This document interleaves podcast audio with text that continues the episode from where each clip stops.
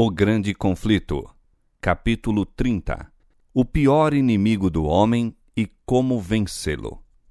Porei inimizade entre ti e a mulher, e entre a tua semente e a sua semente. Esta te ferirá a cabeça, e tu lhe ferirás o calcanhar. Gênesis 3,15 A sentença divina pronunciada contra Satanás depois da queda do homem foi também uma profecia abrangendo todos os séculos até ao final do tempo e prefigurando o grande conflito em que se empenhariam todas as raças dos homens que vivessem sobre a terra. Deus declara: Porei inimizade. Esta inimizade não é entretida naturalmente. Quando o homem transgrediu a lei divina, sua natureza se tornou má, e ele ficou em harmonia com Satanás e não em desacordo com ele. Não existe, por natureza, nenhuma inimizade entre o homem pecador e o originador do pecado. Ambos se tornaram malignos pela apostasia. O apóstata nunca está em sossego, exceto quando obtém simpatia e apoio, induzindo outros a lhe seguir o exemplo. Por este motivo, os anjos decaídos e os homens ímpios se unem em desesperada união. Se Deus não se houvesse interposto de maneira especial, Satanás e o homem teriam entrado em aliança contra o céu. E ao invés de alimentar inimizade contra Satanás, toda a família humana se teria unido em oposição a Deus. Satanás tentou o homem a pecar, assim como fizera com que os anjos se rebelassem para deste modo poder conseguir cooperação em sua luta contra o céu. Nenhuma dissensão havia entre ele e os anjos caídos no tocante a seu ódio a Cristo. Ao passo que em todos os outros pontos havia discórdia, uniram-se firmemente na oposição à autoridade do governador do universo. Mas quando Satanás ouviu a declaração de que existiria inimizade entre ele e a mulher, e entre a sua semente e a semente dela, compreendeu que seus esforços para depravar a natureza humana seriam interrompidos, que por algum meio o homem seria habilitado a resistir ao seu poder. A inimizade de Satanás contra a raça humana é avivada pelo motivo de serem as criaturas humanas, mediante Cristo, objeto de amor e misericórdia de Deus ele desempenha em subverter o plano divino para a redenção do homem, desfigurando e corrompendo a obra de suas mãos para lançar desonra a Deus. Deseja dar origem a pesares no céu e encher a terra de desgraças e desolação. E aponta para todo este mal como resultado da obra de Deus ao criar o homem. É a graça de Cristo implantada na alma que cria no homem a inimizade contra Satanás. Sem esta graça que converte e este poder renovador, o homem continuaria cativo de Satanás como servo sempre pronto a executar-lhe as ordens. Mas o novo princípio na alma cria o conflito onde até então houvera paz. O poder que Cristo comunica habilita o homem a resistir ao tirano e usurpador. Quem quer que se ache a aborrecer o pecado em lugar de o amar, que resista a essas paixões que têm dominado interiormente e as vença, evidencia a operação de um princípio inteiramente de cima. O antagonismo que existe entre o Espírito de Cristo e o de Satanás revelou-se na maneira muito flagrante com que o mundo recebeu a Jesus. Não foi tanto porque ele aparecesse sem riquezas, pompas ou grandiosidade mundanas que os judeus foram levados a rejeitá-lo. Viam-no possuir poder que faria mais do que compensar a falta dessas vantagens exteriores. A pureza e santidade de Cristo, porém, valeram-lhe o ódio dos ímpios sua vida de renúncia e impecável devotamento era perpétua reprovação a um povo orgulhoso, sensual. Foi isto que provocou inimizade contra o Filho de Deus. Satanás e os anjos caídos uniram-se aos homens maus. Todas as energias da apostasia conspiraram contra o campeão da verdade. É manifesta em relação aos seguidores de Cristo a mesma inimizade demonstrada para com o Mestre.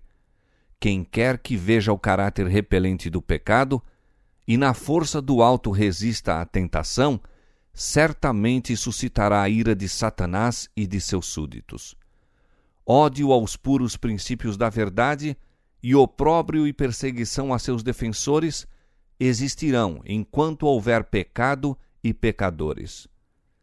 Os seguidores de Cristo e os servos de Satanás não podem harmonizar-se. O agravo da cruz não cessou. Todos os que piamente querem viver em Cristo Jesus padecerão perseguições. 2 Timóteo 3:12. Sob a direção de Satanás, os seus agentes estão constantemente a trabalhar a fim de estabelecer a sua autoridade e erigir o seu reino em oposição ao governo de Deus. Com esse fito, procuram enganar os seguidores de Cristo e desviá-los de sua fidelidade. Semelhantes a seu chefe, interpretam mal e pervertem as Escrituras para realizar seu objetivo. Assim como Satanás se esforçou para lançar a ignomínia sobre Deus, seus agentes procuram fazer mal ao povo do Senhor. O espírito que matou a Cristo impele os ímpios a destruir seus seguidores. Tudo isto está prefigurado naquela primeira profecia: Porém, inimizade entre ti e a mulher, e entre a tua semente e a sua semente e isto continuará até ao final do tempo. Satanás conjuga todas as forças e arremessa ao combate todo o seu poder. Por que não encontra ele maior resistência? Por que são os soldados de Cristo tão sonolentos e indiferentes? É porque entretêm tão pouca verdadeira comunhão com Cristo. Porque se acham tão destituídos de seu espírito. O pecado não lhes é repelente e aborrecível como era a seu mestre. Não o enfrentam como fazia Cristo, com resistência decidida e resoluta. Não se compenetram do grandíssimo mal e malignidade do pecado e estão cegos tanto a respeito do caráter como do poder do príncipe das trevas. Pouca inimizade há contra Satanás e suas obras, porque há tão grande ignorância a respeito de seu poder e maldade e da grande extensão de sua luta contra Cristo e sua Igreja. Multidões estão iludidas neste ponto. Não sabem que seu inimigo é um poderoso general que domina a mente dos anjos maus e que, com planos bem elaborados e hábeis artifícios, está a guerrear contra Cristo para impedir a salvação das almas. Entre os professos cristãos e mesmo entre os ministros do Evangelho, raramente se ouve uma referência a Satanás, exceto talvez uma menção ocasional do púlpito. Não tomam em consideração as evidências de sua atividade e êxito contínuos. Parecem ignorar-lhe a própria existência. Enquanto os homens se acham em ignorância quanto aos seus estratagemas, este vigilante adversário se põe em seu caminho a cada momento. Intromete-se em cada compartimento do lar, em toda a rua de nossas cidades, nas igrejas, nos conselhos nacionais, nos tribunais de justiça, confundindo, enganando, seduzindo, arruinando por toda a parte a alma e o corpo de homens, mulheres e crianças, desmembrando famílias, semeando ódios, rivalidade, contenda, sedição, assassínio. E o mundo cristão parece olhar estas coisas como se Deus as tivesse designado e elas devessem existir. Satanás está continuamente procurando vencer o povo de Deus, derribando as barreiras que o separam do mundo. O antigo Israel foi enredado no pecado quando se aventurou à associação proibida com os gentios de modo semelhante, se transvia o Israel moderno.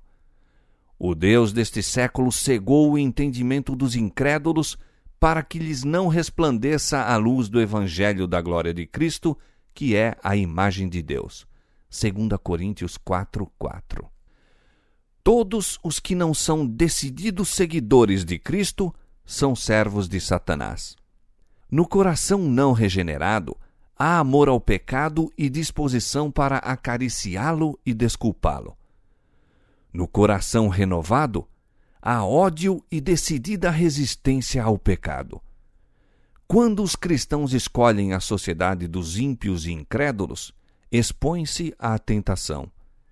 Satanás esconde-se das vistas e furtivamente estende sobre os olhos deles seu véu enganador. Não podem ver que tal companhia é calculada a fazer-lhes mal. E ao mesmo tempo em que constantemente vão assimilando o mundo, no que respeita ao caráter, palavras e ações, mais e mais cegos se tornam. A conformidade aos costumes mundanos converte a igreja ao mundo, jamais converte o mundo a Cristo. A familiaridade com o pecado inevitavelmente o fará parecer menos repelente. Aquele que prefere associar-se aos servos de Satanás, logo deixará de temer o Senhor deles. Quando, no caminho do dever, somos levados à prova, como foi Daniel na corte do rei, podemos estar certos de que Deus nos protegerá. Mas se nos colocamos sob tentação, mais cedo ou mais tarde cairemos. O tentador frequentemente opera com muito êxito por meio daqueles de quem menos se suspeita estarem sob o seu domínio. Os possuidores de talento e educação são admirados e honrados, como se estas qualidades pudessem suprir a ausência do temor de Deus ou torná-los dignos de seu favor.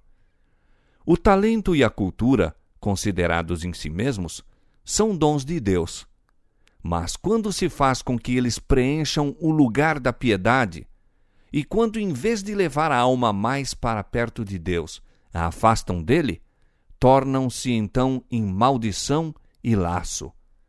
Prevalece entre muitos a opinião de que tudo que se mostra como cortesia ou polidez deve, em certo sentido, pertencer a Cristo.